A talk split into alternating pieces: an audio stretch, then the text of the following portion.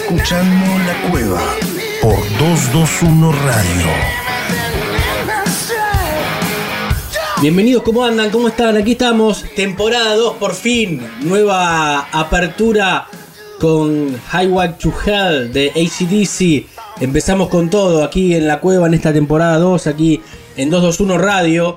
Se hizo desear, fue largo el periodo estival, este verano sin hacer radio desde aquel día 18 de diciembre que no estábamos al aire y hoy volvemos 17 de marzo aquí para comenzar la temporada 2 de la Cueva Radio en 221 Radio.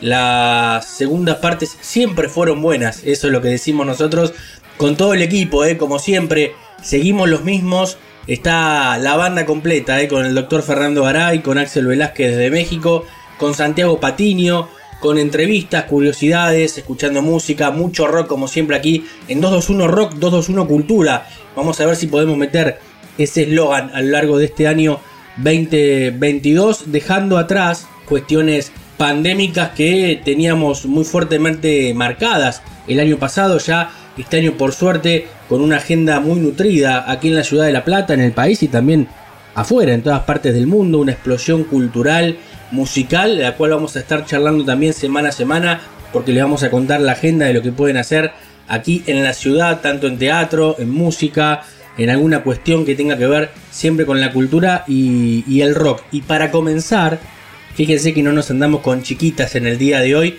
vamos a tener la entrevista con Lisandro Aristimunio.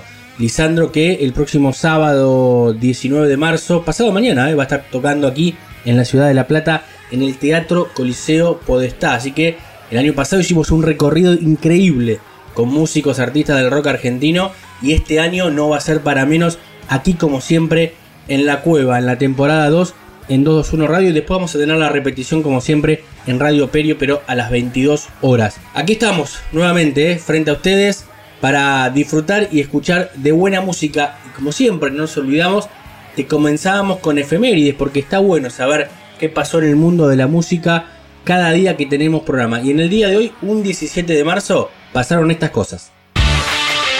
¿Querés saber qué pasó un día como hoy? Efemérides, efemérides en la Cueva Cultural. La Cueva.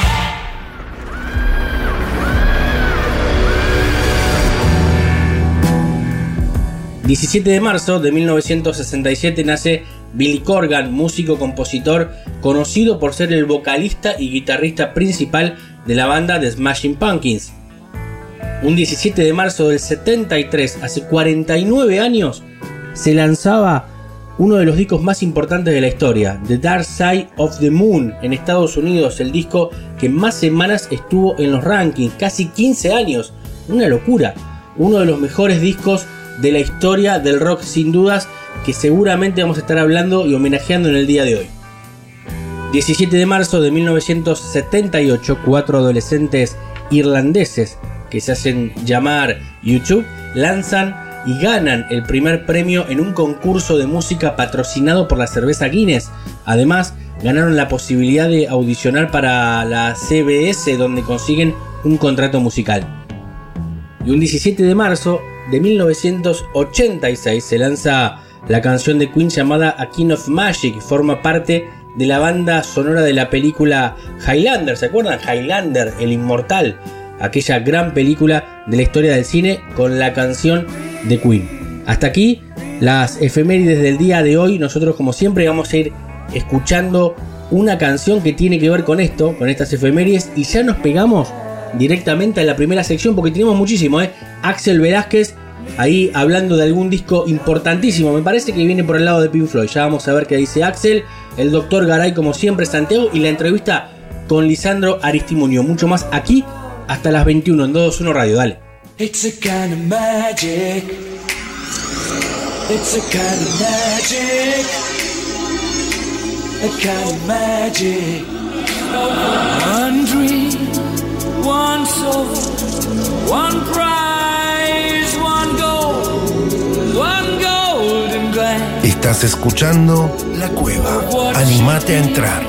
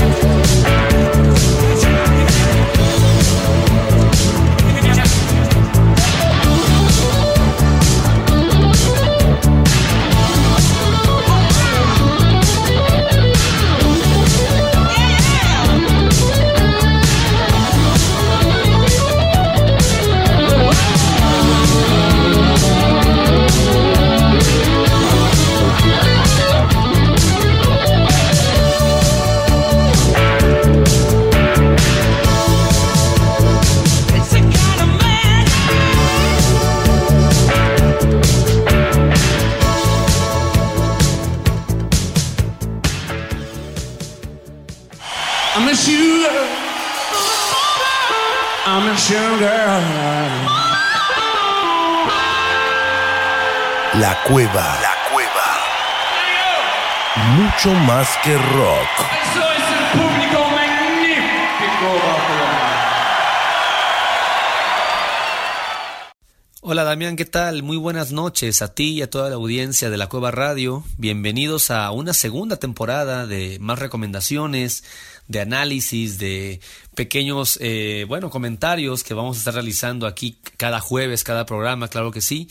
Y hoy les traigo a la mesa un disco, un disco legendario, un disco del cual se han dicho tantas y tantas cosas, pero que aún así nos sigue sorprendiendo por su calidad musical, por sus innovaciones, por su frescura, por su calidez, por el carácter de clásico que hoy en día tiene 49 años después de haberse lanzado, el disco más importante y más famoso de la carrera de Pink Floyd.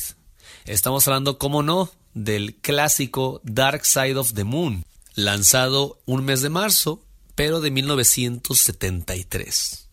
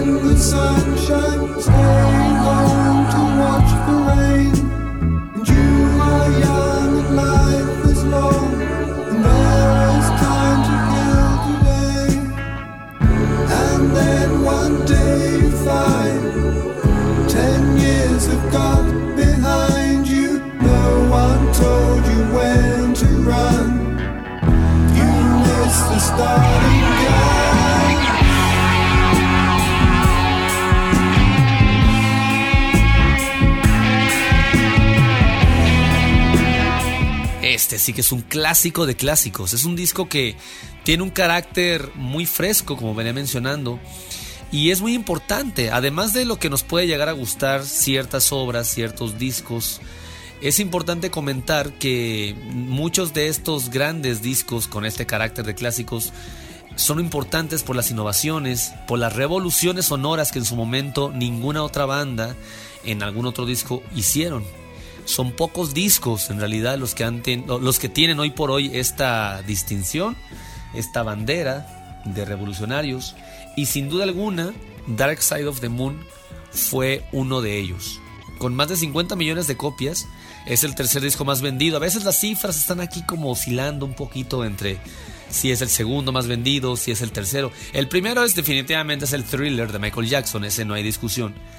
Pero entre el segundo y el tercero eh, se pelea el lugar con el Back in Black de ACDC. Este, este disco está catalogado en- dentro del rock progresivo. Y a pesar de ser un género en el cual no predominan las grandes ventas, ¿verdad? A veces las grandes ventas o los discos más vendidos de la historia son de pop. Pero Pink Floyd de alguna manera logró vender con esas características sonoras, como he dicho, muchísimas copias en todo el planeta. Se dice, se estima que una de cada cinco familias británicas posee una copia del Dark Side of the Moon. Así, de ese tamaño es este disco. Y no solamente en las ventas radica su importancia, pero sí creo que precisamente por, porque llegó a mucha gente, ha sido tan influyente y tan popular. Las ventas demuestran algo. Y demuestran esa hambre, yo creo, ¿verdad? No viví en esa época, pero creo que demuestran esa hambre de la gente por buscar y consumir cosas nuevas. En esta época en la cual el rock progresivo el, estaba llegando a su fin, en el 73, y esto va a ocurrir cuando en un conflicto que es en- en el lejano Medio Oriente, en un conflicto que no tiene nada que ver con la música, le va a pegar directamente al rock progresivo. Vamos a arrancar por esa historia. Y es que resulta que la crisis energética de 1973 va a determinar el fin del rock progresivo. ¿Y por qué se da esto? Bueno, pues aunque no tengan aparentemente nada que ver la música con un conflicto como la crisis energética que pasó en este año, resulta todo lo contrario. El monopolio del petróleo va a comenzar cuando después de la Primera Guerra Mundial se van a repartir el mundo, literalmente. ¿Sí? El mundo, al menos específicamente eh, del Medio Oriente. ¿Por qué? Bueno, aquí surge lo interesante. Resulta que de países como Qatar, Arabia Saudita, Siria, Irán, Irak, van a brotar unos fuegos sagrados del suelo sin que nadie los prendiera. Este contexto como mitológico tenía mucho tiempo en estos eh, territorios. ¿sí? En un momento dado, y cuando ya se empieza a investigar qué es lo que hace que estos fuegos ardan de la tierra y del suelo sin que nadie los prenda, se van a dar cuenta que de esto, esto se ocasiona por la combustión de un líquido negro viscoso, que hoy por hoy es el material o la materia prima que mueve al planeta entero. Estamos hablando del petróleo. Y las cosas al 2022 no han cambiado mucho. Todo lo que encuentres tiene derivados del petróleo. Tu camisa, tus zapatos, tu carro, la gasolina, e incluyendo los discos, los cassettes, las tornamesas, los CDs, todo lo relacionado a la música también tiene derivados del petróleo. Entonces, en un momento dado, el petróleo se va a monopolizar por Occidente. Francia, Inglaterra, Estados Unidos van a crear varias compañías petroleras que van a monopolizar esta materia prima, es decir, ellos la van a controlar. No la van a controlar Irán, ni Irak, ni Siria, ni Arabia Saudita, ni Venezuela también de este lado. No van a ser ellos, van a ser los occidentales que hemos mencionado. Y esta injusticia, que ellos sin comerlo ni beberlo, ven pasar los millones de ganancias de dólares de, efectivo y, de, lo que mueve la importancia de este petróleo, ellos no controlan esto. Siendo que ellos nada más con, se agachan y agarran del suelo petróleo. O sea, ellos tienen en sus suelos este recurso. Entonces, en los años 60 comienza la primera contraofensiva, ¿sí? De estos países portadores del petróleo en sus suelos para poder llevar la contraria a la hegemonía y al monopolio de, lo- de las compañías petroleras occidentales. Es decir, estaban peleando por controlar sus propios recursos. Ellos estaban atados de manos, viendo cómo los occidentales generaban millones, pero en verdad, billones de dólares por un recurso que ellos no podían controlar. Entonces, estas compañías eh, orientales en 1973 van a anunciar que para que les abran el grifo, para que ellos autoricen abrir la llave, para que el petróleo se vaya al mundo, van a empezar a cobrar el petróleo más caro, van a tener que pagar una tarifa más alta que antes. Y así lo subieron. Y lo subieron. O sea, estamos hablando que el precio del barril se cuatruplicó. ¿Y esto en qué se va a relacionar con el rock y con Pink Floyd? ¿Y qué va a hacer? Pues resulta que pasará una cosa muy grave. Las disqueras van a decidir fichar grupos pop, grupos que dejen dinero, grupos que en los que inviertan puedas tú la inversión regresar fácilmente. Y van a empezar a perderle interés a los grupos innovadores. Es decir, si aparece otra banda como King Crimson o Emerson Lake and Palmer, cosa imposible, ¿verdad? Eh, que me pueden vender 10 discos, 100 discos, nada más porque no son códigos pop. El rock progresivo no es popular. ¿Sí? Como los Beatles o los Rolling Stones. Mejor saquemos un disco de grandes éxitos de los Beatles o los Rolling Stones. Que ellos seguramente me van a vender 10 millones cada uno. ¿Sí? Y por eso es que el progresivo va a empezar a morir porque ya nadie se va a fijar en estas bandas. Y aquí comienzan precisamente los conocidos discos de grandes éxitos o greatest hits. Y aquí Pink Floyd afortunadamente va a sobrevivir a esa catástrofe. En 1973, no olvidemos esta fecha. Para mí el Dark Side of the Moon tiene esta ventaja y esta leyenda y esta, esta, mm, ¿cómo decir? Como este logro, esta victoria sobre la música porque del rock precisamente, porque mm, elimina un poquito esta, este prejuicio económico en, en- en- a favor de seguir otorgándonos magia pura.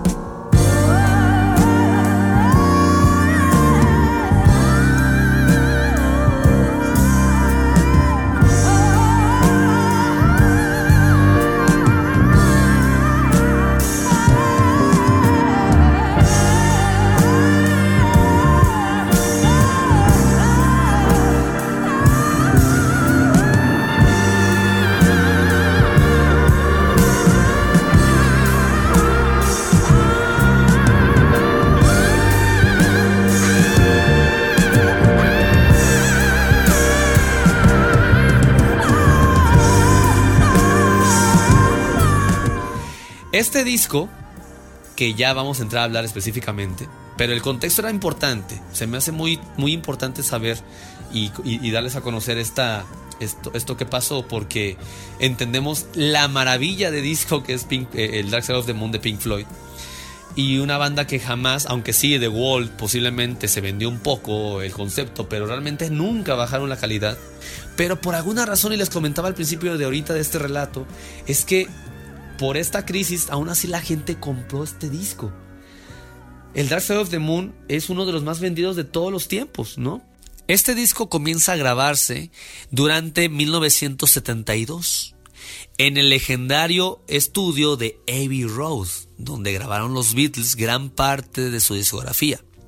Y el ingeniero del álbum fue Alan Parson, quien provenía de las sesiones de Let It hoy por hoy conocido eh, como Get Back por el documental de Peter Jackson. Y ahí vemos a un jovencísimo Alan Parsons. Pero aquí realmente es donde cobra sentido en la historia del rock. Porque las innovaciones que él va a hacer van a ser de padre y señor. Realmente va a contribuir muchísimo al resultado final de que hoy por hoy pongas al Dark Side of the Moon. Ahí está el legado de Alan Parsons también. Ahora, este disco tiene sus orígenes un poquito atrás. Resulta que durante las sesiones del, eh, de la banda sonora de Obscured by Clouds, una banda sonora que sirvió para la película francesa llamada El Valle, de aquí datan las primeras cintas y demos de las composiciones del Dark Side of the Moon. Este disco tiene por eso esta atmósfera. Ahora, ¿Se acuerdan del legado de Sgt. Peppers de los Beatles, en donde las canciones estaban unidas, en donde terminaba Sgt. Pepper, que es la primera canción que abre el disco, y luego se conecta con la de With a Little Help for My Friend, donde canta Ringo? Bueno, esas técnicas de uniones de pistas de canciones, aquí son, están a la orden del día, en todas las canciones se unen, hay un concepto detrás hay un concepto lírico muy fuerte, principalmente influenciado por Roger Waters. Ro- Roger Waters, el bajista, estuvo muy presente en la composición. De hecho, es el primer disco en donde realmente hay un peso lírico de su parte. Y por eso es que muchas canciones van a tratar de las cuestiones sociales, la demencia. Precisamente hay una canción que se llama Daño Cerebral. La crítica a la sociedad porque solamente se fija en el dinero, como lo es Money. ¿sí? O el atrévete a hacer las cosas y que el tiempo no te gane, no pierdas el tiempo en cosas, en banalidades, en cosas sin sentido, como lo cantan en Time. Todas estas cuestiones y esos temas van a estar muy muy cuidadosamente narrados en estas en estas canciones, en este disco y no solamente desde la letra. Es que es una delicia escuchar Time o On the Run, ¿no? En donde narra, bueno, no es una canción instrumental, pero en referencia al terror a las alturas y a volar de Richard Wright, que es el, el- el tecladista, que fue el pianista tecladista de, de la banda. Entonces todas estas cosas se van conectando una tras otra de una manera como pocas, por no decir ninguna banda ningún disco, lo han podido hacer. Es más, hasta ellos mismos les costó mucho trabajo, de hecho ni lo, ni lo lograron, me atrevo a decir, aunque está por ahí The Wall y algunas otras de Wish You Were Here después, lograron igualar la calidad compositiva y la calidad de innovaciones, ¿sí? eh, como lo hicieron en este Dark Side of the Moon. O sea, para ellos es la obra maestra de ellos, ¿no?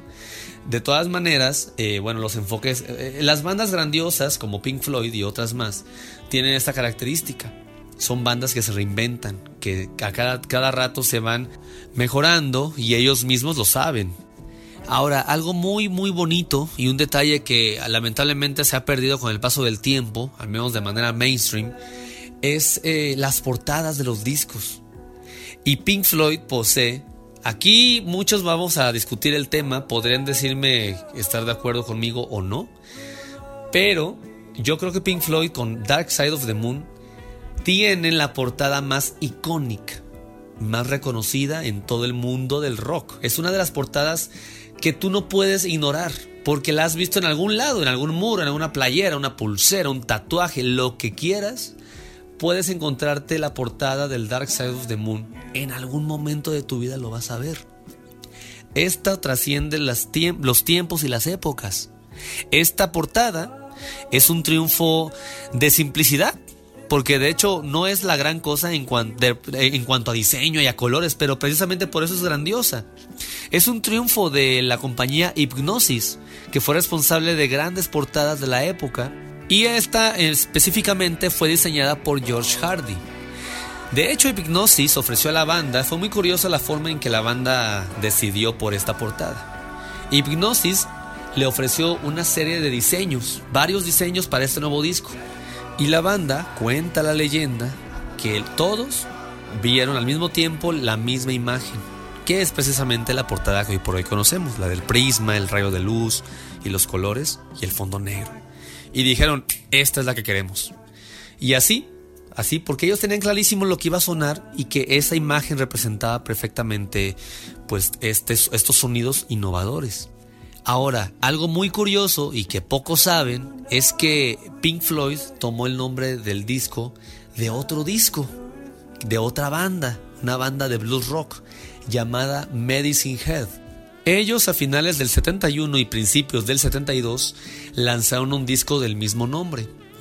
Pero Pink Floyd fueron muy astutos y dijeron, bueno, vamos a ponerle Dark Side of the Moon, pero tenemos que esperar a ver si esta banda y este disco tienen éxito. Vamos a llamarlo mientras Eclipse. Y así se llamó durante un tiempo el Dark Side of the Moon, antes de ser lanzado. Sea, el prototipo iba a ser llamado, o fue llamado Eclipse, como precisamente la última pieza del disco. Y cuando se dieron cuenta que Medicine Head no tuvo éxito, agarraron el nombre del disco y finalmente decidieron ponerle así a esta obra maestra. Vamos a terminar este episodio, este análisis, con el clásico de este disco. Una canción que narra los problemas del mundo por el dinero. Una canción que, que precisamente los efectos de cinta del principio, los efectos sonoros de la caja registradora, de las monedas cayéndose, de todo esto, esto sonoro que estamos diciendo, lo hicieron manualmente. Esto es antes de la era digital. Esto es sorprendente escucharlo porque suena muy bien. Bueno, en ese momento se lo inventaron desde cero. Así que los dejo con este clásico llamado Money y los invito a que ahorita con este pequeño homenaje que le hicimos aquí, vayan inmediatamente a escucharlo a cualquier plataforma, Deezer, Spotify, eh, YouTube, lo que ustedes gusten. O mejor aún, compres el vinilo, compres el disco y disfruten. Créanme que uno es otra persona tras escuchar el Dark Side of the Moon.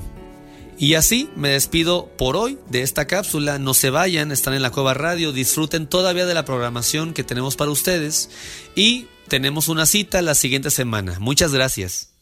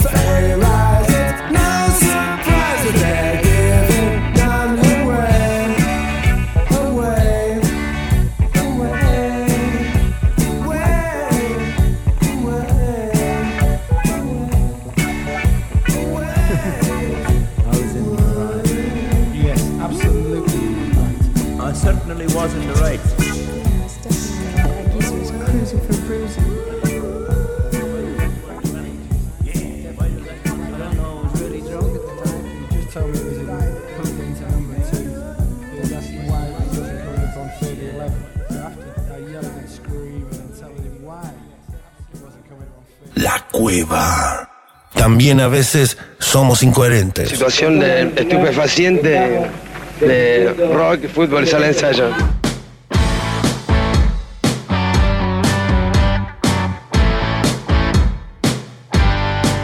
Segundo bloque de esta vuelta, eh, aquí en 221 Radio, temporada 2, y le damos la bienvenida en este segundo año a alguien que nos acompañó durante todo el año anterior, en nuestros inicios de la cueva. En realidad está desde los inicios de la revista. Fíjense la antigüedad que tiene el señor doctor Fernando Garay. Fer, ¿cómo estás?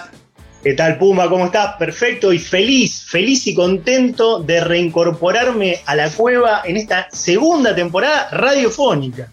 Segundo año de, de radio, dicen que las segundas partes nunca fueron buenas. No, mentira, acá van a. No, pero, esperemos que acá sí. No, van a ser buenas, claro que van a ser buenas, sí. Como El Padrino 2, que es una de las mejores películas eh, de, las, de las segundas partes de la historia del cine. Bueno, Fer, Sí, fue buena. esa fue buena en serio, esa, esa fue buena en serio. Para hablar como siempre un poco de música, pero imagino que este año vamos a cambiar un poco también eh, para qué lado vamos, ¿no? El año pasado recorrimos muchos discos históricos argentinos, hicimos también algunas historias de algunos artistas que nos han abandonado, esperemos que no tengamos que volver a hacerlo en este 2022. Exacto, no, ojalá, ojalá que no se nos vaya ninguno. Pero bueno, un poco la idea de la columna para este año la estamos pensando en ir comentando todas las novedades discográficas, ¿no? Que Bien, van saliendo del rock internacional, Sí. alguna del rock nacional, del rock argentino, Claro. van saliendo, también la vamos a traer. Y cada tanto vamos a volver a nuestro viejo amor de ir recreando esos discos clásicos Eh, de, de todas las décadas del rock nacional, 60, 70, 80, 90, para no tenerlos ahí olvidados en la discoteca y bueno, y, y- y seguirlos disfrutando, ¿no? no, no, porque a- además que los tenés vos ahí en el fondo, todos guardaditos. Todo por orden alfabético. A todo por orden. ahora, ahora te estás metiendo con los nuevos, encima te los tenés que comprar después. Ese es el tema. Exacto, sí, lo que me genera grandes este, problemas. Problema. No entremos en, eso- No. en esos detalles. No, para nada. Bueno, Fer, entonces, ¿con qué arrancamos esta segunda temporada? Bueno, ¿sabés lo que les traje? Les traje a nuestros amigos oyentes de la cueva el nuevo disco, el Sí. tercer disco, en realidad, el tercer disco solista de Eddie Vedder. Uh, qué bueno. Qué bueno, Eddie Vedder. Sí, señor, se llama Earthling, que vendría a ser algo así en la traducción como terrícola, le podríamos decir. Mira. A Earthling. Eddie Vedder, para, para el que no lo conoce, es el vocalista de Pearl Jam, una de las bandas grunge más importantes. Bueno, de las pocas, de las pocas que quedan ahora dando vuelta, ¿no? Todavía. Exacto. Eddie Vedder, eh, vocalista de Pearl Jam, eh, les contamos a los millennials que a fines de la década del 80, Sí. principios de la década del 90, eh, existió un movimiento, un subgénero denominado grunge, Sí. liderado por, entre otros, Nirvana, con Claro. Kurt Cobain, Sí. Grohl en batería, estaba Pearl Jam con nuestro invitado de hoy, Eddie Vedder, Claro. y bueno, estaba Alice in Chains, que también murió el, el, el cantante, Claro. también murió el, el cantante, eh, hace poco murió Mark Lanegan de Screaming Trees, otra Sí. banda de un segundo plano de popularidad, pero también, con lo cual, hace poco, hace tres o cuatro años, se suicidó Chris Cornell, arca- Claro. de Soundgarden, con lo cual, Eddie Vedder podemos decir que es un poco como el sobreviviente del grunge, Claro, el último de los moicanos. el último que queda. Este, gran cantante, Eddie una Terrible, terrible, terrible voz. Impresionante.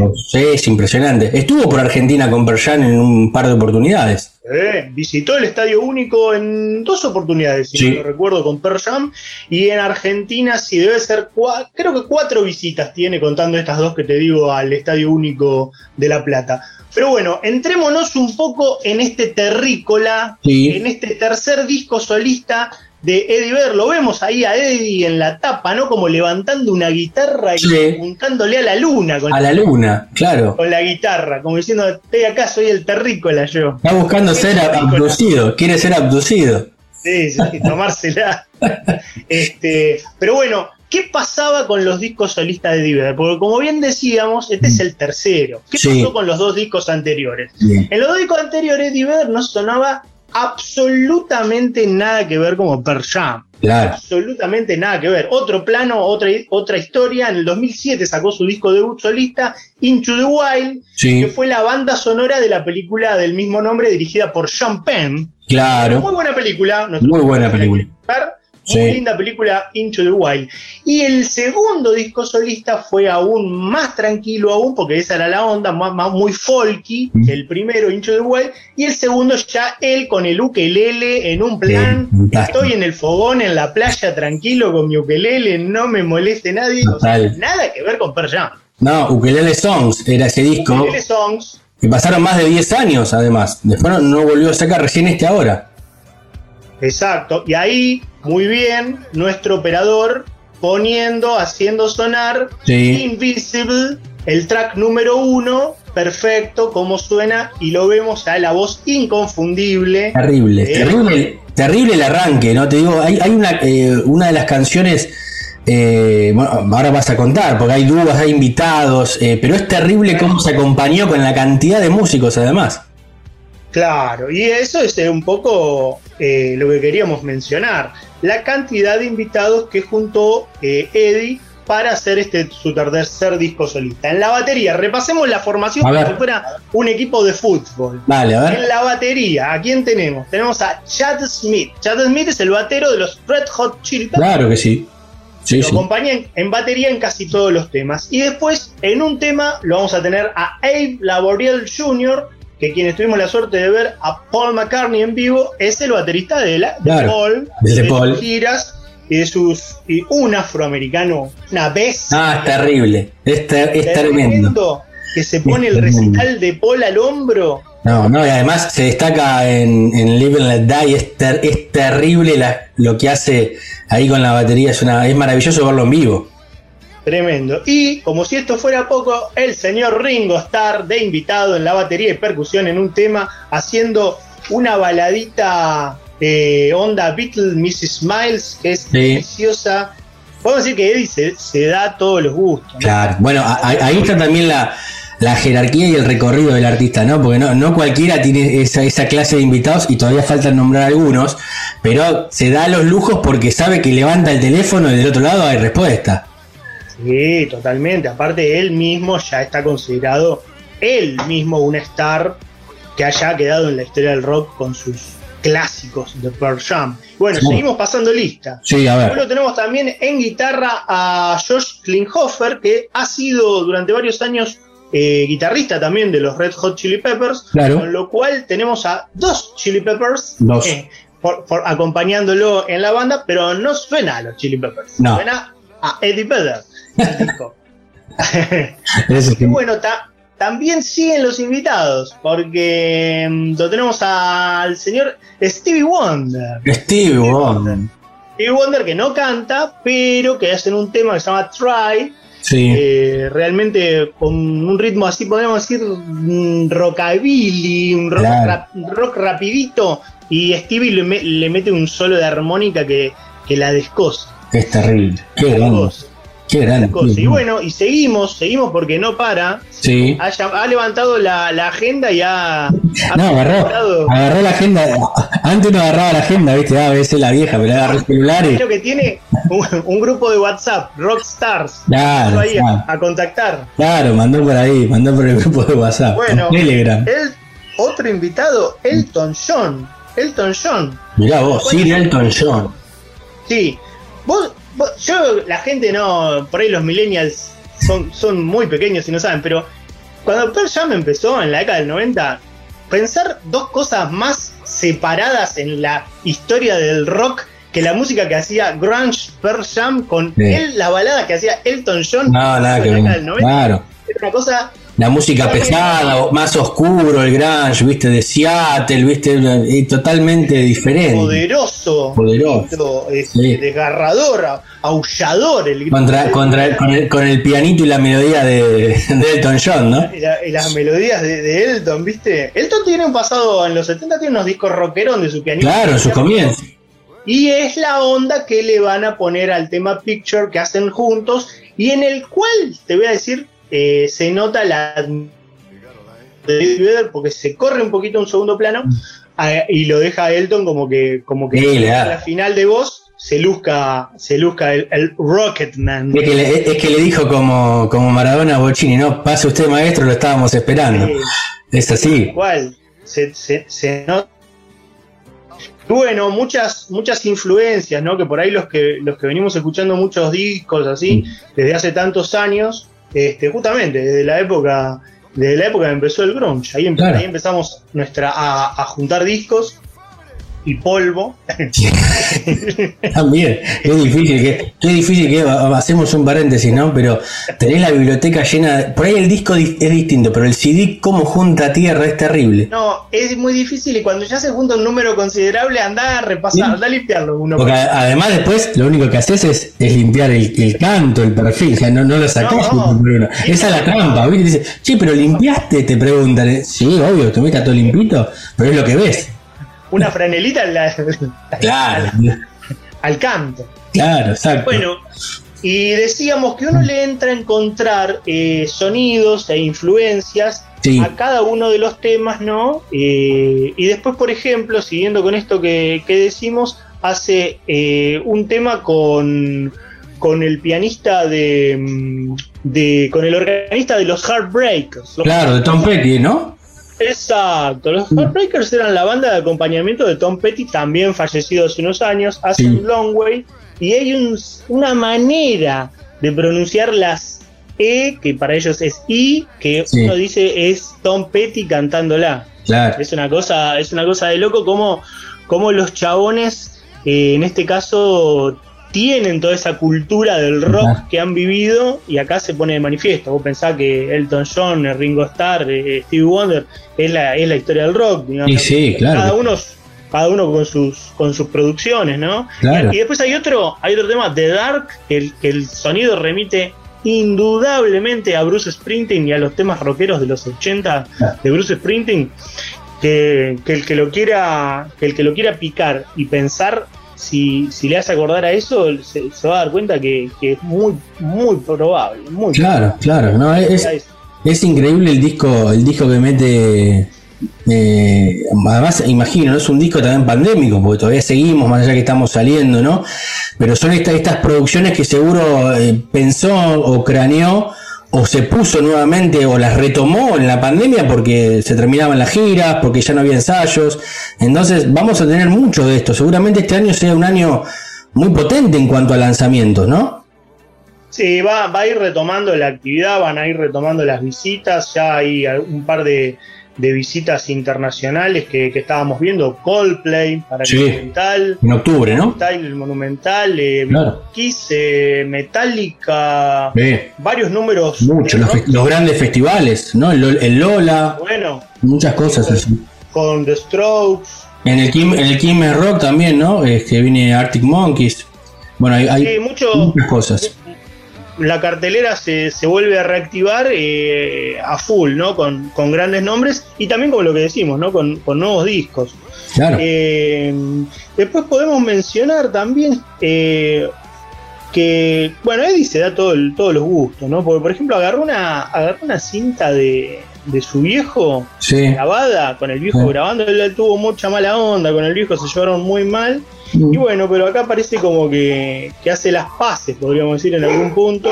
Sí. Graba On My Way y, y bueno, lo graban, lo- se pone a cantar, digamos, a dúo con su viejo eh, eh, en ese tema. También las hijas Sí. aparecen, las hijas de Eddie Vedder en un par de temas, aparecen haciendo coros. eh, bueno. cada una. Mucho, eso se, se ha visto mucho últimamente en el, en el Grange, porque eh, la hija de Chris Cornell también, ¿no? Ha hecho, ahora, después de la muerte del padre, alguna canción también de él. Lo hemos visto también con, con la hija de Kurt Cobain también, con Frances, cantando. Sí. Se, se está dando mucho eso. Sí, queda, la música queda, queda dando vuelta Claro. en la familia. Sí. la familia. Y bueno, como siempre, como siempre decimos, este está buenísimo que sigan apareciendo, que sigan apareciendo discos Mm. y en formato físico. Por ahí hay algunas novedades que alarmados estamos viendo que están apareciendo No. y que no vienen en formato físico. No, bueno, pero lo, lo que pasa es que la música, como todo, ¿no? Se digitalizó el mundo y para muchos es muy sencillo tenerlo en un en la computadora, en el celular y, tra- y transportar la música, pero nosotros somos de la vieja escuela y nos gusta tener el, el disco en la mano, el librito, viste, todo eso. No, aparte este, nos matan, nos Claro, matan. ¿Qué hacemos con un qué hacemos con un con un MP3? No, obvio. ¿no? Claro, tenés que escucharlo no sé, en el auto, sentarte en algún reproductor que tengas en tu casa. Bueno, ahora viene todo con, con USB también, pero no es lo mismo, no es lo mismo. Es otra forma, cambió la forma de escuchar música también. Exacto. Y ya cuando estemos comentando algún disco nuevo que ha salido en, en estos nuevos este, formatos diferentes, vamos, vamos a hacer más hincapié en esto. Bien. Bueno, como siempre decimos, o, Sí. lo repetimos a partir de esta nueva temporada, todos estos discos y todas esta, toda esta data la Sí. pueden encontrar en, en nuestra página, nuestra Claro. página de la revista La Cueva. Claro que sí, www. lacuevacultural.com.ar. Puntuar, generalmente los discos van a parar a la sección Histo Rock Ahí están. y ahí tienen las notas con toda la data, fotos de los grupos, los videoclips que sube la banda a, a YouTube. Sí, Eh, para escuchar el disco completo de todos estos temas que estamos Total, comentando, el todo. link para escucharlo por streaming. todo, todo ahí, eh, exactamente bien resumido lo dijiste. Vamos a hacer en la columna que tengamos seguramente del disco. Tenemos el formato revista para también eh, solventar todo esto, lo que hablamos aquí en radio, que es fantástico, Fer. Bueno, te agradezco eh, nuevamente el comienzo. Arrancamos un nuevo año juntos aquí en la cueva. Y bueno, esperemos que, que sigamos hasta diciembre. Siempre digo, hasta diciembre estamos después. Veremos, pero fantástico contar nuevamente con vos en esta temporada. Genial, y mira, para, para cerrar la columna te, te preparé, les preparé a nuestros amigos de, de la cueva un temazo, se llama Brother the Cloud y viene a colación, nombra a su hermano. En la, en la, en la página está un poquito, hicimos una extracción de Sí. la letra para, para poder Sí. este, disfrutarlo y entenderlo un poquito más. Claro. Este, la- tenemos la traducción. Y bueno, parece ser que habla o de un hermano que, que murió hace poco, el hermano de él, o de Chris Cornell, al cual eh, su colega y amigo de Soundgarden, al cual quería mucho. Claro. Así que bueno, Brother de Cloud, ahí está, genial, nos vemos, abrazo, hasta la próxima.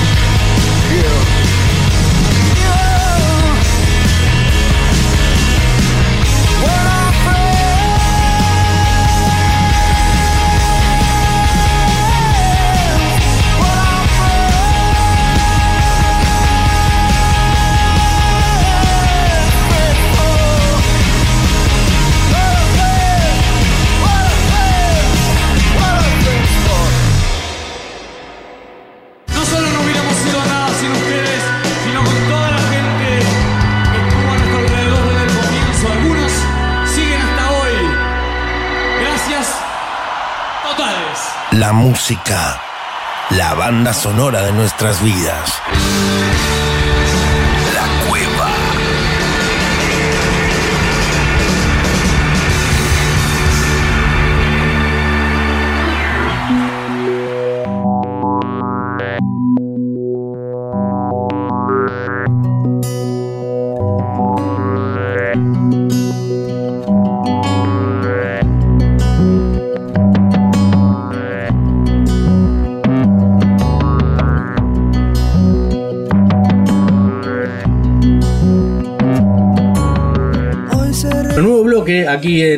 2.1 Radio en la Cueva, temporada 2, comienzo de esta temporada y nos damos un lujazo al aire porque llega el próximo sábado 19 aquí a la ciudad de La Plata para tocar en el Coliseo Podestá, en un teatro que se ha renovado en muchas cuestiones aquí en esta temporada veraniega. Y hablamos de Lisandro Aristimuño, que está del otro lado. Un gustazo en este inicio de la cueva. Lisandro, ¿cómo estás? ¿Cómo estás, Damián? Un gustazo para mí también. Bueno, un gustazo, un gustazo y bueno, y, y de recibirte acá en la ciudad de La Plata después de un tiempo, de- después de todo lo que ha pasado, ¿no? Que parece que queda lejos, pero no, no, no pasó tanto tal vez. Sí, la verdad que sí. Eh, bueno, por suerte se está empezando a mover todo y bueno, llegó el trabajo que era algo que lo necesitaba muchísimo. Creo que todos los músicos lo necesitamos muchísimo y, y no solo, no solo por, por lo económico, sino también por lo sentimental, ¿no? Porque uno, uno vive, de, vive de esto, pero también lo ama. En mi caso, yo eh, la verdad que siempre agradezco mi oficio y, y poder vivir de lo que, lo que amo y lo que me gusta hacer es, un, es un regalo. Así que lo, lo aprecio mucho. Y el hecho de poder, nada, volver a ver, a ver público, a, a ver, a ver lo- las, las caras, lo que sienten cuando escuchan las canciones, o, o- o esto de compartir, de cantar juntos y demás, es, es algo que, que bueno, que a veces, eh, no sé, a veces la vida te tiene que poner estas cosas también para darte cuenta de lo que, de lo que significa la música y lo que significa el compartir música y, y eso, y disfrutarla con la gente. Total, e- es un reencontrarse después de este tiempo, de verse las caras más allá del barbijo, ¿no? Porque todavía están, o, o ver los ojos, pero ven las expresiones, ¿no? Del otro lado. Pero no solamente para ustedes, para nosotros que estamos debajo del escenario también, totalmente necesario. Totalmente, sí, sí, sí, sí, sí. La verdad que sí, yo también me refería también a, a- a también estar abajo del escenario porque también me gusta ir a ver shows y, y ahora también pude volver a ver shows, así que también yo lo siento de la misma manera, así que nada, por suerte esto, ¿no? Empezó otra vez a, a moverse y a, y a poder este, esto, expresarse y compartir esa expresión con la gente que, que nada, que tanto extrañé también. Y, y ahora La Plata va a estar buenísimo. Voy a llevar este set 1 que también surgió a raíz de esto.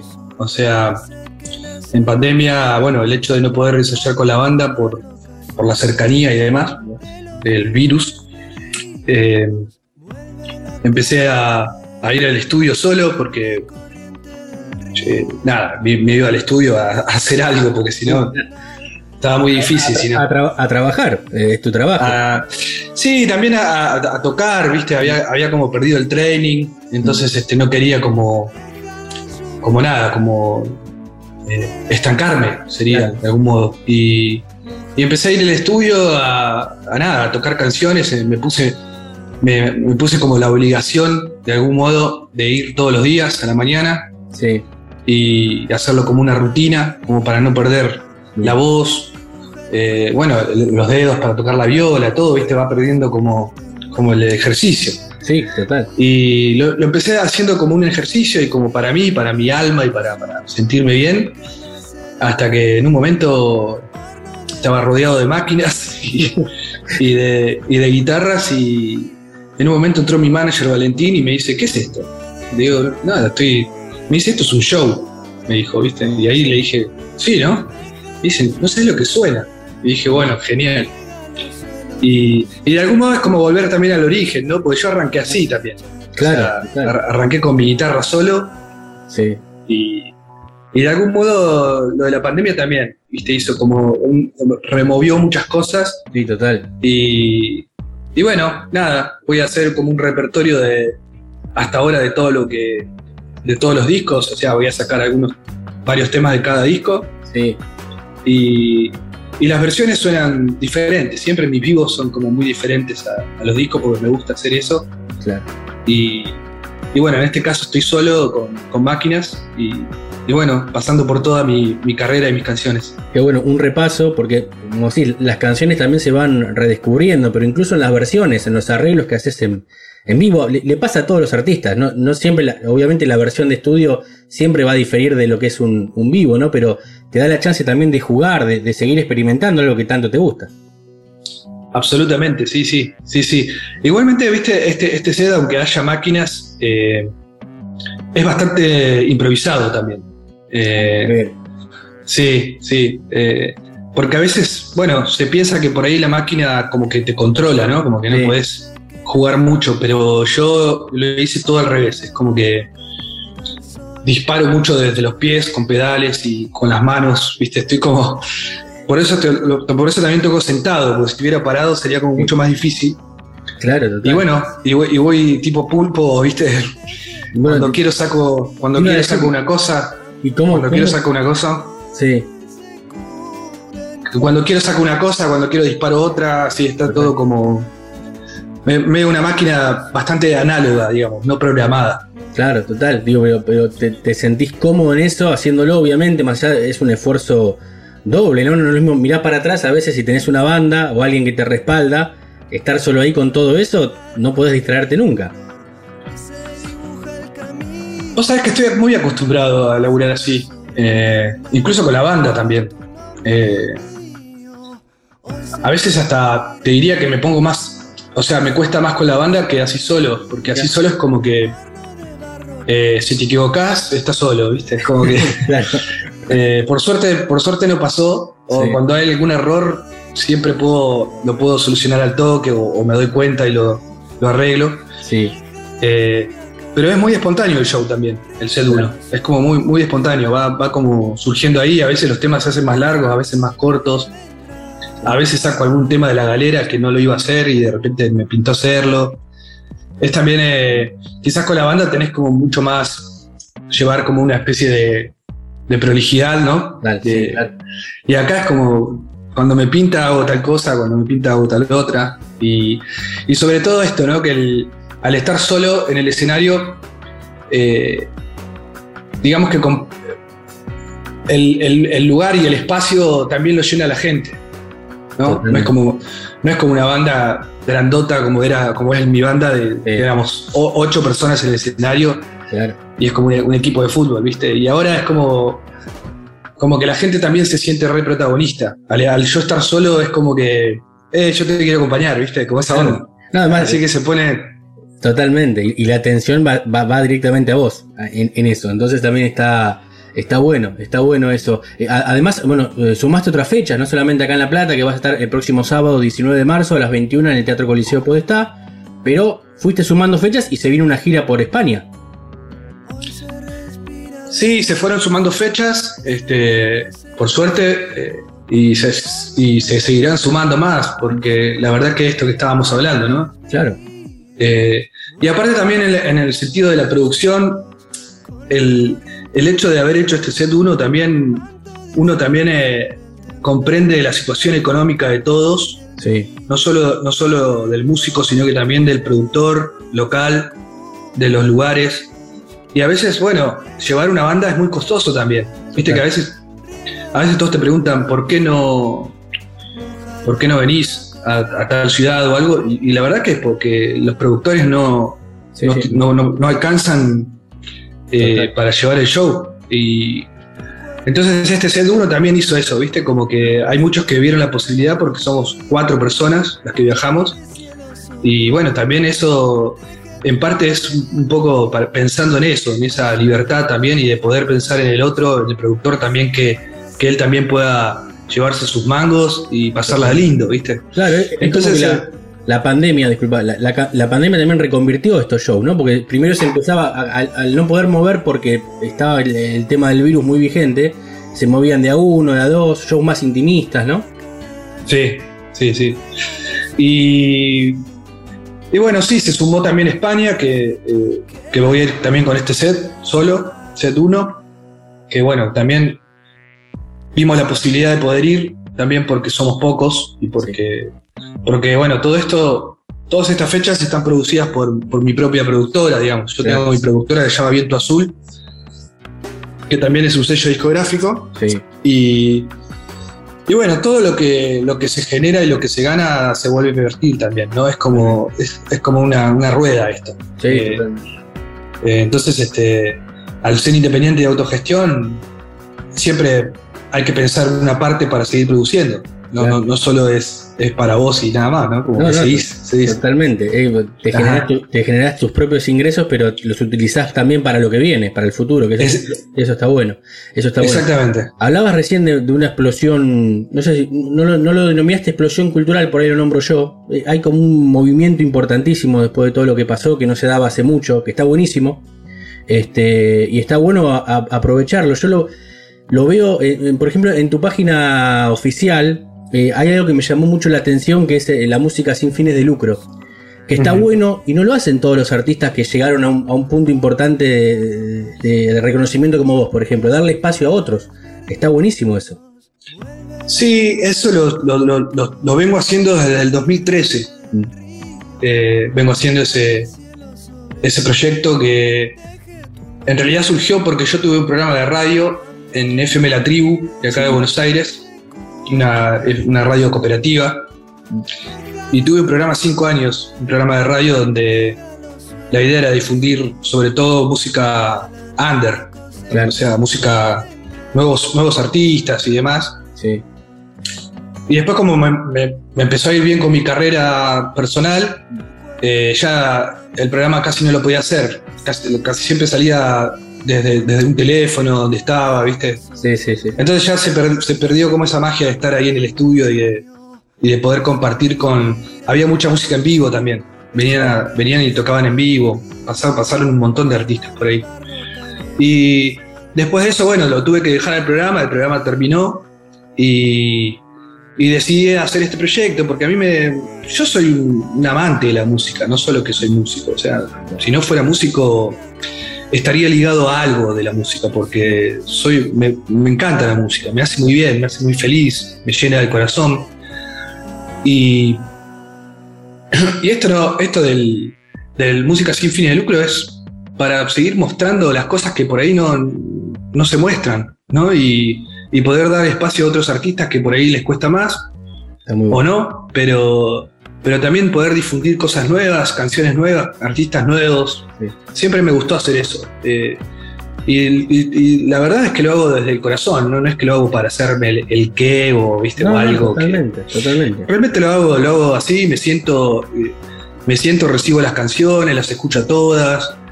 Este, me lleva como 4 o 5 horas hacer eso porque me llegan más de, me llegan más de 200 canciones, ¿viste? Claro. Es, es- es un re laburo. Sí. Y casi siempre lo hago los domingos, que estoy como tranquilo acá en mi casa, en pantuflas, y me pongo a hacer eso. Está bueno. Y, y es mensual, es mensual eso. Así que ya voy por el volumen, creo que 60 y pico, no, me acuerdo, pero. Es un montón. un montón. Así que.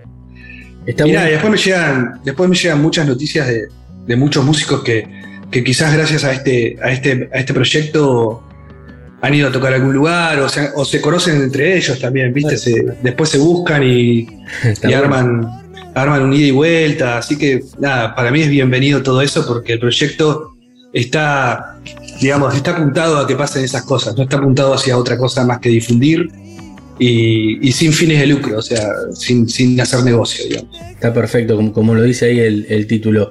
Eh, estamos hablando con, eh, con Lisandro Aristimuño, que el próximo sábado 19 de marzo va a estar en el Coliseo Podestá, aquí en la ciudad de La Plata. Eh, Lisandro, te, te llevo un poco hacia atrás en el tiempo. Dale. Me hablas de tu amor a la música, imagino que hubo un inicio, ¿no? Un, un Big Bang para vos. eh, siempre uno arranca por, co- como escucha, ¿no? ¿Qué, qué se escuchaba en tu casa? ¿Tenés esa imagen de que te conecta a la música? Sí, sí, sí. En mi, en mi casa se escucha, se escucha mucha música en la casa de mis viejos. Este, mi viejo es músico también, eh, director de teatro. Mi vieja es actriz. Y la verdad que en el, en el ambiente era, súper natural que se escuche música todo el tiempo y, y mi viejo también era un gran melómano, lo sigue siendo en la época del cassette. Claro, Eh, la época de cassette. tenía un montón de que ahora vuelve, ahora parece que vuelve. Ahora vuelve. tenía, tenía un montón de cassettes y, y- y lo bueno también era es, es esto que mi viejo y mi vieja escuchaban como mu- muchos estilos, no escuchaban un estilo o algo, sino como que había un montón de cosas, desde Spinetta hasta Violeta Parra, no sé. O sea, en mi, ca- en mi casa se escuchaba mucha música. Sí. Desde, desde también música clásica, boleros, eh, tango, qué sé yo, de todo. Entonces Claro. eh, tengo el recuerdo mu- mucho de, de- de, bueno, de ir a de abrir el mueble y sacar cassettes y escuchar y empezar a, a chusmear un poco la discoteca de mi papá y, y robarle cassettes y los que me gustaban me los quedaba, me los que me los llevaba a mi pieza y los que no quedaban ahí. Sí. Eh, me acuerdo cómo renegaba con eso cuando le faltaba algún cassette, era, era impresionante. El- el- la Y- caja vacía que quedaba. Claro, exacto. Aparte en la época del Walkman también, viste, yo me lo llevaba a la escuela con el Walkman. Claro, y, Y con la lapicera que tenías que, que ahorrar en las pilas, ¿no? Porque era, un- era un gasto también rebobinar después. Aparte no cualquier lapicera, la, la Vic. Era la Vic, entraba perfecto. Claro, entraba perfecto. Claro, claro, la Vic, la Vic era, era la lapicera. Sí, bueno, y eso. Y después, bueno, empecé ya de adolescente, 12, 12, 13 años, empecé a tocar de oído la viola. A sacar- Totalmente a sacar- autodidacta vos. Sí. Sí, la verdad que sí. Yo siempre digo que igualmente estudiás, ¿viste? No, no- no estudié de la manera académica, pero yo estudié música porque el hecho de escuchar a otros músicos y, sa- y sacar los acordes de la canción o algo así es estudiar. No estudié de la manera académica, digamos. no- Claro, te faltó la, teoría por ahí. Claro, no tuve un profesor y no, no. Pero estu- estudio mucho el día, el día de hoy que sigo estudiando. A, a- a esta edad, a mis 43 años, sigo estudiando música. O sea, sigo comprando libros de, de músicos, biografías, discos. Discos sigo comprando, tengo una colección enorme de vinilos. Y, y sigo comprándome discos y escuchando. Y bueno, y todo eso es estudiar también. No, no, no, viste.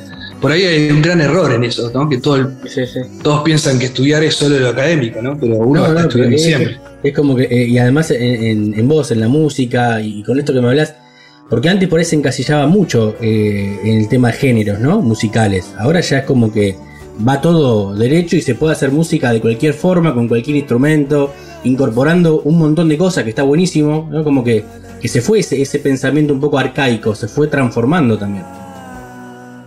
Sí, por suerte sí. Eh, yo, yo por suerte nunca lo tuve por el hecho de, de esto que te cuento, ¿no? De, de que en mi casa, en mi casa todos los artistas eran, eran iguales, o sea, como eh, pasaba- pasábamos de escuchar a Bob Marley a, a escuchar a Silvio Rodríguez. Y, y para nosotros no había diferencia, era como dos genios, ¿no? Sí, totalmente. Y entonces a la hora de hacer discos y todo, no- nunca tuve ese, ese límite de decir, bueno, voy a hacer esto nada más. Este, entonces me encanta, me, me encantó siempre mezclar, mezclar todos los estilos, todos los timbres sonoros. Eh, me encanta hacer eso, me parece algo hermoso, ¿viste? Poder mezclar todas esas cosas. Sí, sí. Y creo que en los discos intenté hacerlo y, y bueno, eh, esto de mezclar, qué sé yo, una quena, un sicus con una máquina de ritmo electrónica y así. Y siempre, siempre fue eso, esa era mi idea siempre en la cabeza de hacer eso. Y, y el día de hoy que lo sigo haciendo, así que estoy, nada, me siento súper orgulloso también de eso. Sí, total, totalmente. Está, está- está buenísimo eso. Me hablabas de discos, sos un coleccionista. Te pregunto si te acordás cuál fue el primer disco o cassette, me decís que te compraste vos, porque vos ahí en, tu casa no elegías, agarrabas lo que había de tus viejos, ¿no? Pero cuando tuviste tu decisión de decir, bueno, voy y me compro, ¿qué te compraste si te acordás? ¿Y qué estás escuchando actualmente? ¿O qué, qué venís escuchando?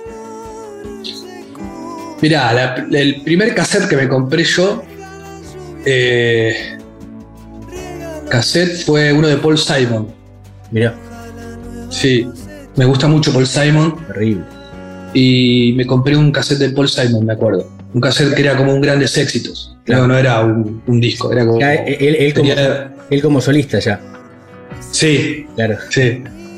Y ese fue el primero. Después me compré otro de Peter Gabriel, eh, que se llama Soul. Sí. Eh, bueno, ese, ese cassette también lo tenía. Después Genesis también, eh, con Phil Collins. Con Phil, claro. Eh, Toque Invisible. Eh, Lo digo en, viste que a- antes decía- lo decíamos en castellano los nombres. Total. ¿Te acordás? Así que bueno, eso un poco para alumbrarte. Después, bueno, mucho Bob Marley, mucho Spinetta, mucho Fito, Charlie, Soda Stereo. Todo Sí, eso. Son como lo- lo- los orígenes, ¿no? Ahí, ahí como. Es el inicio de algo importantísimo.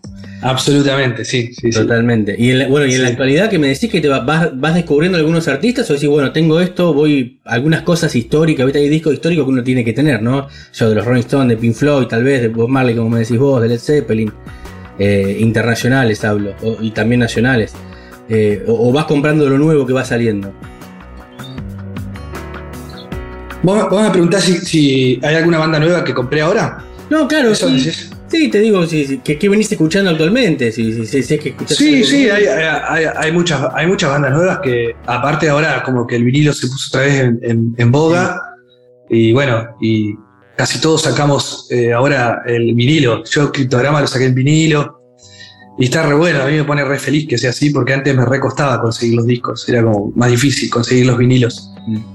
Y, y casi todos estaban medio hecho mierda también, ¿viste? Las tapas, Sí, ¿viste? sí, bueno, sí, como que venían de la guerra, ¿viste? sí, claro. Y, y ahora están todos nuevos y está buenísimo. Yo colecciono, eh, bueno, muchos discos y creo, no sé, hay una banda nueva que se llama Al, Al J, que me gusta mucho, que se llama, se escribe Alt-J. Sí, Me, me gusta mucho esa banda y esa estoy escuchando últimamente, que sacaron un disco ahora nuevo, que me lo, lo compré en vinilo también. sí. Y después, bueno, no sé, tengo de todo. No sé, hay una. Por mi hija, por mi hija tengo el, el de Billie Eilish. Ah, claro, pues está, está muy de Eh, moda con los chicos, totalmente. Sí. Eh, no sé, Damon Alban. el sol- lo- lo- mucho de los solistas de él me encanta, me parece muy bueno. Qué sé yo, tendría que, que ahora Sí, sacar cuentas, pero más o menos te nombré así. Está perfecto. ¿viste? Cuando te preguntan, tenés tantas cosas, decís, ¿qué escuchás? O cuando me gusta el cine, ¿qué te gusta? Y te olvidás, ¿viste? Es así, güey. Tenés tanta Así. información en la cabeza que es difícil. Eh, Lisandro, bueno, agradecerte estos minutos aquí en, en 221 Radio. Un gustazo, la verdad. Eh, queríamos charlar con, con vos previo a este show que se viene. Vamos a estar ahí el sábado 19 en el Coliseo Podestá viendo este set 1, viéndote a vos ahí con buena música, disfrutando después de tanto tiempo, porque es necesario para vos y para nosotros debajo del escenario, como lo charlamos. Eh, Mm. Para finalizar, eh, además de agradecerte, eh, te quiero consultar, bueno, lo- los proyectos más o menos los charlamos. Es- es- es- esta gira que se viene, seguir tocando y algo de material nuevo que se pueda venir. Mira, hace, hace poco, el, el- el año pasado, en diciembre, saqué un disco muy bueno que, que, bueno, solo salió en digital, pero saqué un disco con, junto con Kawasaki, Fernando Kawasaki, eh, un violero regroso. Eh, hicimos un disco en pandemia y está, está en las redes. Es un disco medio electrónico, ambiental, no tiene, no tiene canción, no tiene voces. Este, nada, aprovecho también para difundirlo y para que si Está quieren bueno. entrar a escucharlo. Ese fue lo último que lo último que trabajé y fue en diciembre del año pasado que, que salió, así que Claro, ahora. ahora, por ahora tocar y, y de a poco, bueno, siempre vas componiendo de a poquito y vas metiendo en la mochila y después cuando ya, ya ves la mochila gordita decís, es hora de sacar el disco. Es hora de sacar el Pero- disco. sí. Pero bueno, eso. Y Eso. bueno, y, y agradecerte un montón también por el espacio y un saludo a todos los oyentes y a todos los que escuchan el programa. Así que un abrazo grande, Damián. Gracias Bueno, por el tiempo. Gracias, gracias, Lisandro. Para terminar, la última, sie- siempre le pedimos a, a los entrevistados que hagan el cierre musical. Con la canción que vos quieras, tuya, de tu autoría, de, quien quieras, con eso nos vamos y agradeciéndote y esperándote el próximo sábado 19 de marzo aquí en la ciudad de La Plata. Bueno, hace poco fue el cumpleaños de Fito, así que estaría bueno terminar con un, con un- El 13 de marzo fue el cumpleaños de Fito Páez, un maestro grosso, y pondría Cadáver Exquisito de él. Temazo para festejar los 59 de Fito. Gracias, Lisandro. Un gustazo y bueno, gran año eh, para todo lo que viene. Dale, muchas gracias. Abrazo.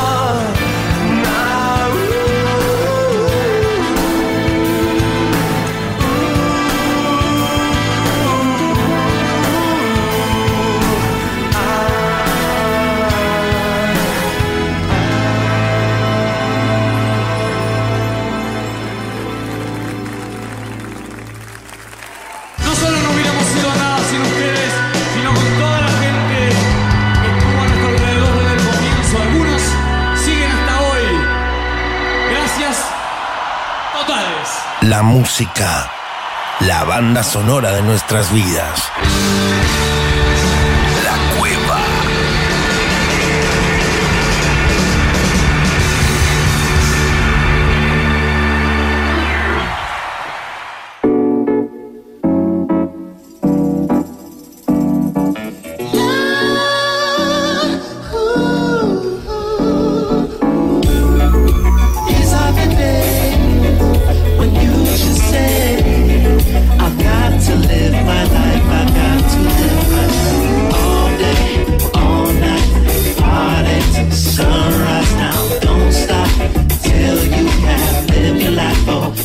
sí, ¿eh? último bloque de este primer programa de la temporada 2 de la Vuelta de la Cueva, aquí en 221, como cada jueves.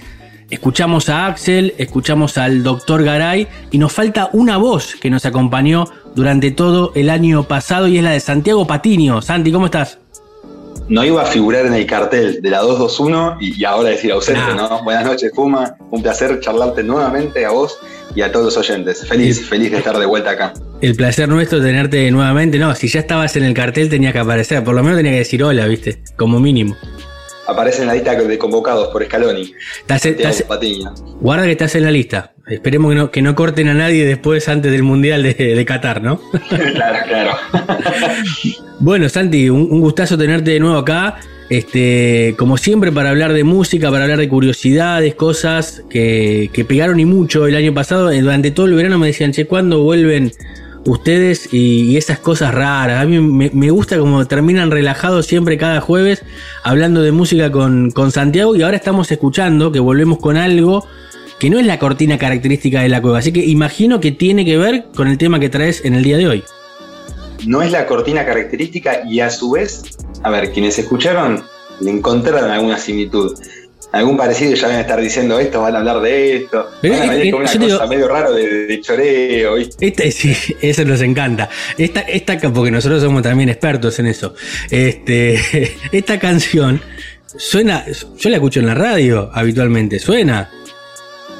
Aunque no lo creas, no. Y te digo más. A lo, ver. Que está sonando, lo que está sonando eh, en este preciso momento Sí. es Live Your Life de Article Sound System, un tema del 2017 que no tiene en cuenta ni siquiera en Spotify esta banda de reggae. Me está jodiendo. Su música ¿no? está disponible nada más y nada menos que en SoundCloud.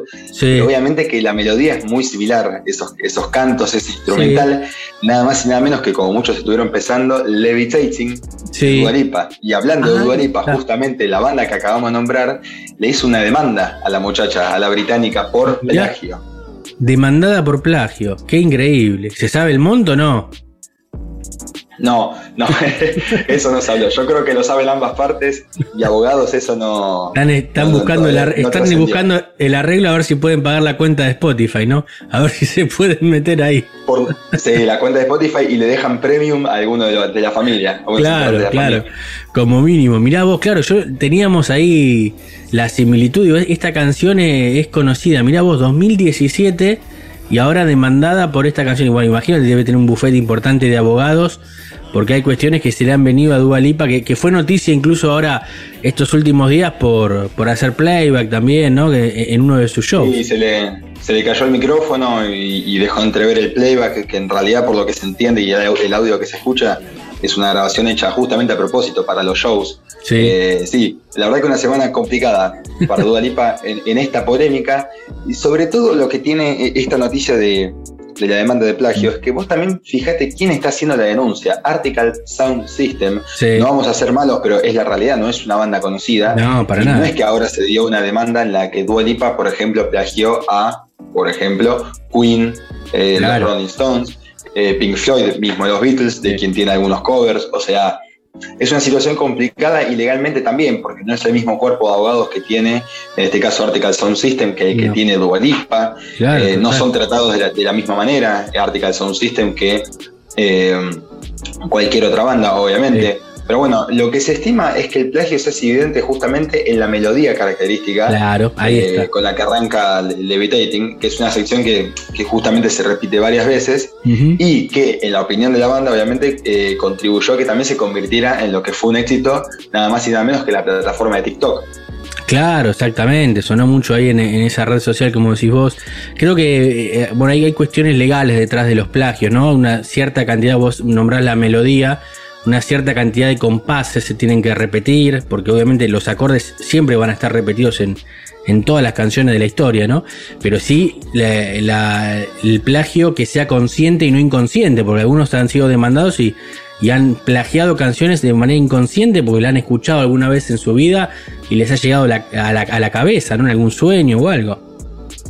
Sí, a ver, hemos hablado en secciones anteriores la diferencia entre lo que es eh, plagio, robar algo para armar y lo que Claro. es inspiración pura, porque en muchos casos pasa que vos decís, che, esto tiene mucho de tal banda. Claro. Y no es un plagio, sino que se nota la influencia que tiene. Total. Y de hecho, en muchos casos, este, un, un- artista, una banda, puede robar, entre Sí. comillas, sin que legalmente se lo considere plagio, justamente respetando la, la cantidad de compases que, según bueno, está, está establecido por, por la ley, eh, habilita y determina que es eh, un plagio, justamente.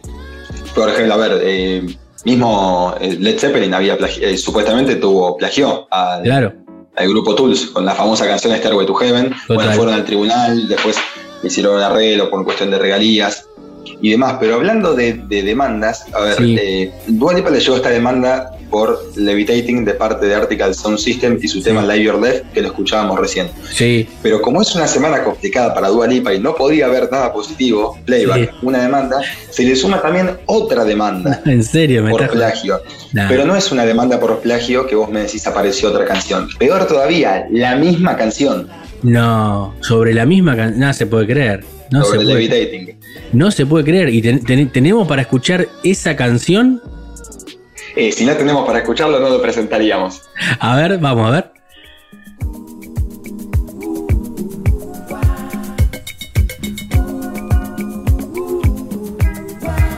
Hey kid, let's go suck a coconut.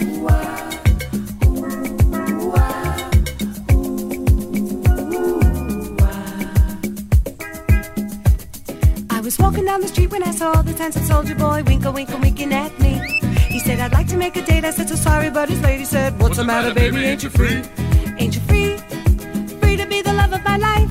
He said, I love the way you wiggle and I love the way you giggle and I'd love to give you just a little kiss on your lips. He was such a delight. So we wiggled and we giggled all night. Hmm? We wiggled and we giggled all night. Boy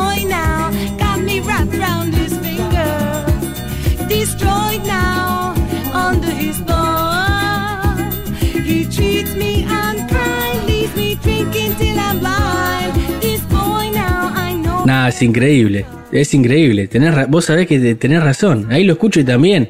O sea, hay, hay cosas que. No sé, dos. Viste, con una puede ser, pero dos ya. eh, es muy difícil, ¿eh? La semana de Dua Lipa y lo, bueno, lo que deben estar laburando los abogados, ¿no? Los abogados, el equipo de staff, los mismos productores, no, no sé qué, qué- qué- qué pensarán. De hecho, vos sabés que hace poco veía en Netflix un- una especie de serie documental que se llama Songs Explored, como digamos, Sí. detrás de escena de ciertas canciones y te muestran a, a Dua Lipa en la producción de otro de los hits, de Love Again. Y vos ves a los productores, Mm. ves cómo lo arman, las melodías que piensan, y vos decís, es increíble el trabajo, el, Claro, la- todo lo el co- cómo, cómo se desarrolla, y vos decís, bueno, mezclar esto con esto, combinar una cosa con la otra. Y vos después te llega esta noticia que no es una demanda, Sí. son dos demandas. Y lo que escuchábamos recién, por ejemplo, es eh, Wiggle and Jiggle All Night, un tema de 1979 Claro. del artista eh, Corey Dave. Entonces ahí vos decís, son muy, son muy talentosos, talentosos al punto de que plagiaron muy bien, porque a ver, no vamos a negar de que Levitating es un gran tema, está muy Sí. bien producido, Sí, tuvo el éxito, el éxito que tuvo, no, por- no porque sí, sino porque es realmente eh, una gran canción, pero también te deja pensando, ¿no? Decís, a la larga, ¿cómo se maneja la producción? Otro dato muy importante Mm. a tener en cuenta es que este disco que salió justamente en el 2020, Future Sí. Nostalgia, de Dua Lipa, tiene por supuesto más canciones y tiene dos hits en particular. Uno es el que te nombraba recién, Sí. Love Again, que lo que tiene, que quien lo habrá escuchado se dio cuenta del comienzo, los violines que, que- que suenan todo muy tétrico, es justamente el tema eh, My Woman de año 1932, Houston, tiene esa Claro. similitud con, con la marcha imperial. Tenés Ese tema después lo agarró el grupo White Town en el 96-97, la versión Sí. hip hop. La diferencia es que Dua Lipa sí los puso en los créditos a estos muchachos. Claro. Y en el tema Break My Heart, que uno escucha el I want to send, let go, obviamente es el riff de In Excess de Need You Tonight, Claro. que agregó también a los créditos, pero con Levitating no fue lo mismo. No hizo lo mismo. Claro. ¿Qué le costaba? Bueno, obviamente ganaba, ganaba menos, ¿no? Porque tenía que dividir un poco la torta. Ese es, el, ese es el tema. Básicamente ese es el tema. Pero dos demandas. Dos demandas de dos canciones. Y me parece que no se queda atrás Dualipa. ¿Sigue más complicada? sigue más complicada. Pasa que también hay, hay- hay que analizar el tema de qué tan formal es la demanda o qué tan, digamos, denuncia de red social se la considera. Formalmente Sí. tiene esta demanda de Article Sound System y de Corey David, pero a su vez también haciendo una investigación periodística encontramos otra similitud A ver, entre Levitating y otro tema más. Escuchá que seguro lo conoces encima. a ver, vamos, dale.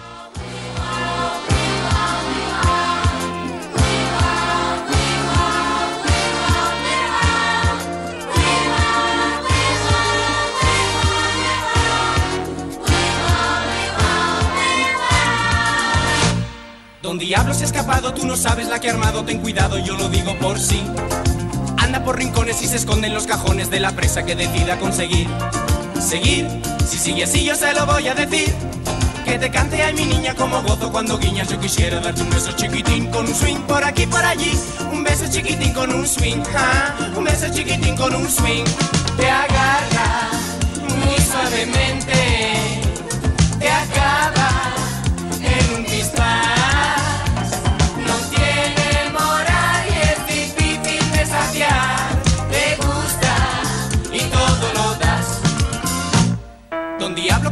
siempre sale con el truco del Sí, a este lo tengo. A este lo tengo. A este lo tengo.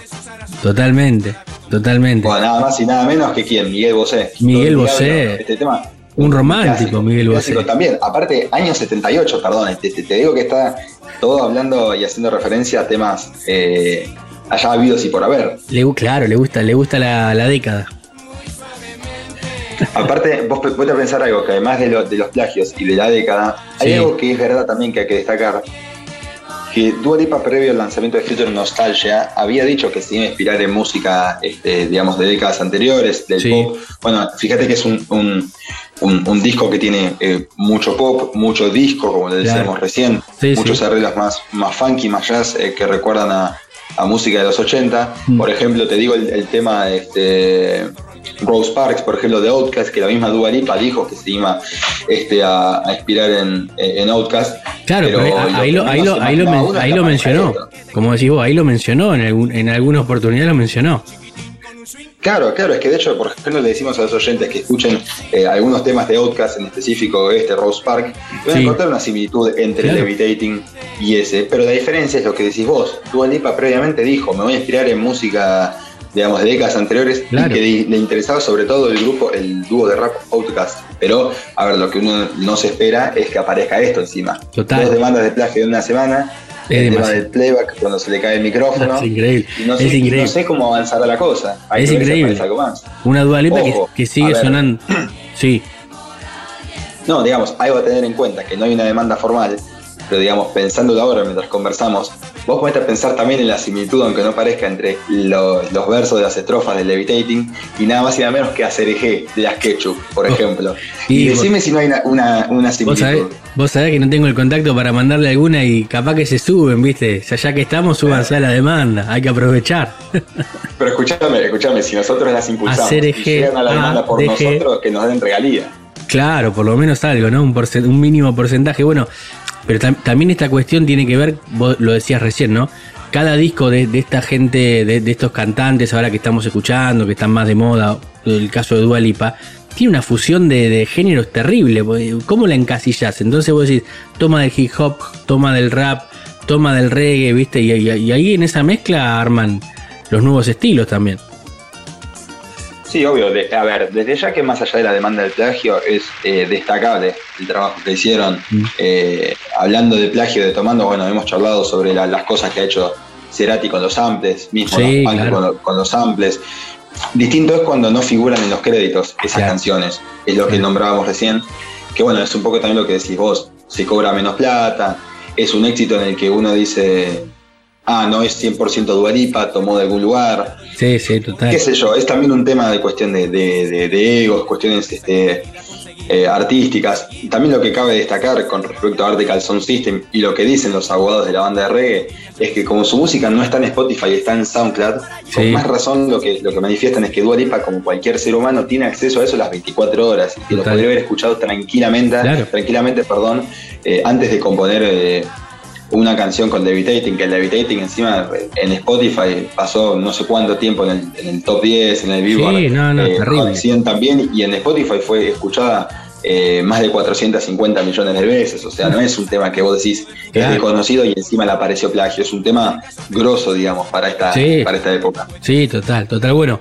vamos a seguir el tema en el año, ¿eh? porque donde salga la demanda, quiero ver, a ver qué, qué ganan estos muchachos, por lo menos, ¿viste? A ver si sale, sale la sentencia o si va para largo también, ¿no? Puede, puede pasar que terminemos toda la segunda temporada y, y te diga el último programa, che, ¿qué pasó con Duval y pasa? ¿Sabe algo no?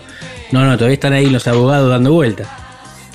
Vamos a hacer como una especie de hilo de Twitter, pero con programas, ¿viste? Con las vamos. A, vamos a seguir porque nosotros siempre estamos a favor de los, de los, de los este, más débiles, ¿no? Queremos que, entregue un poco de la torta también. Si la robó, la sí, tenés que entregar. Sobre todo si es que después reconoce que plagió, tomó algo de Acergué. Ahí, ahí es nuestro. Ese es nuestro, ese es nuestro. Bueno, Santi, fantástico eh, este, este comienzo de la segunda temporada. Este, vamos con todo, eh, hasta diciembre le metemos a full y te parece, nos vamos a tener que ir escuchando a, a Dualipa, no queda otra. Y si caben algunas dudas, yo creo que los oyentes tienen que escuchar y ahí sacan su, su conclusión y su opinión. Porque capaz que dicen, che, no se parece tanto a Miguel Bosé. Nosotros le damos la información en bandeja y que ellos definan si realmente para ellos es plagio o no es plagio. Dale, vamos con eso. Abrazo grande y hasta el próximo jueves. Hasta el próximo jueves.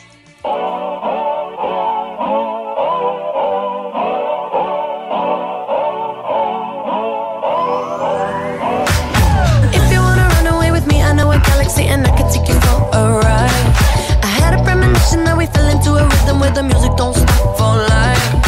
Glitter in the sky, glitter in my eyes, shining just the way you like. If you're feeling like you need a little bit of company, you met me at the perfect time. You are.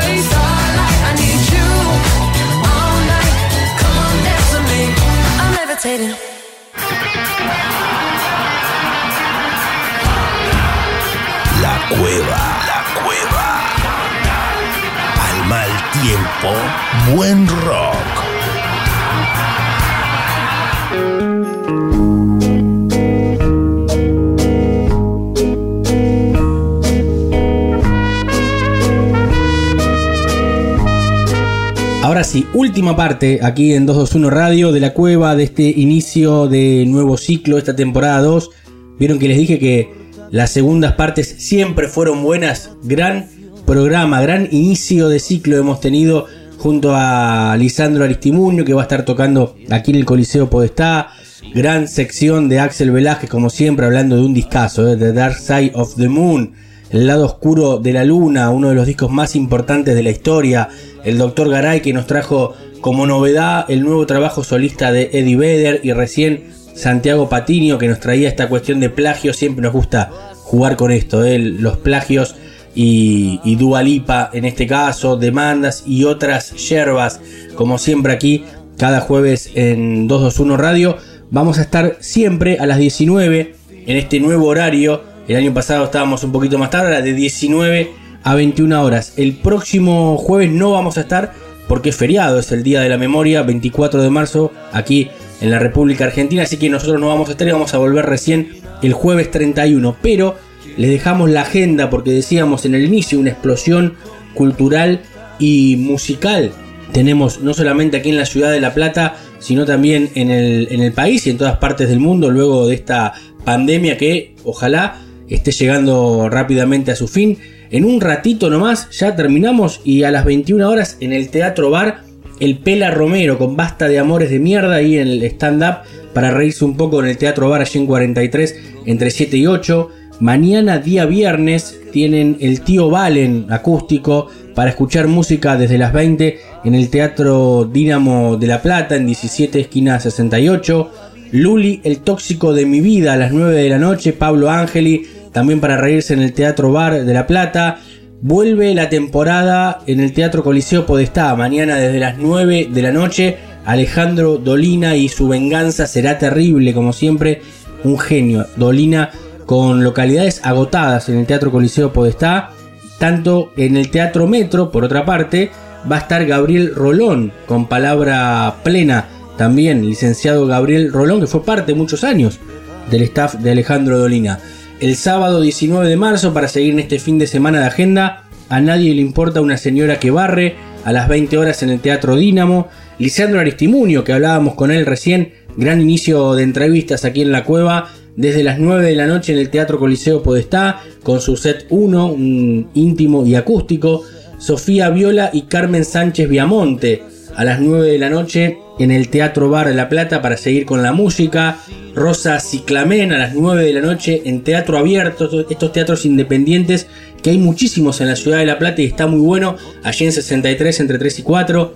La Nona a las 9 de la noche, el sábado 19 de marzo en el Teatro de la Universidad Nacional de La Plata. Y Gabriel Rolón que vuelve 9 y media de la noche el sábado en Teatro Metro. Para el domingo 20 de marzo, día de clásico aquí en la ciudad de La Plata, entre gimnasia y estudiantes, estudiantes gimnasia van a tener a las 20 horas Gangster, una obra en espacio 44 y Confesiones 2030 en Teatro Estudio. Esta la agenda del fin de semana que vamos a ir cada jueves contándoles qué se puede hacer aquí en la ciudad de La Plata y para los, todos los costos, ¿eh? teatro, música, a la gorra, gratis, pagando, bueno, lo que ustedes quieran aquí, como siempre, en la cueva. Hemos llegado al final, como canta Enrique Bumburi, que lo tenemos ahí de fondo y va a ser nuestra cortina también de cierre para este año.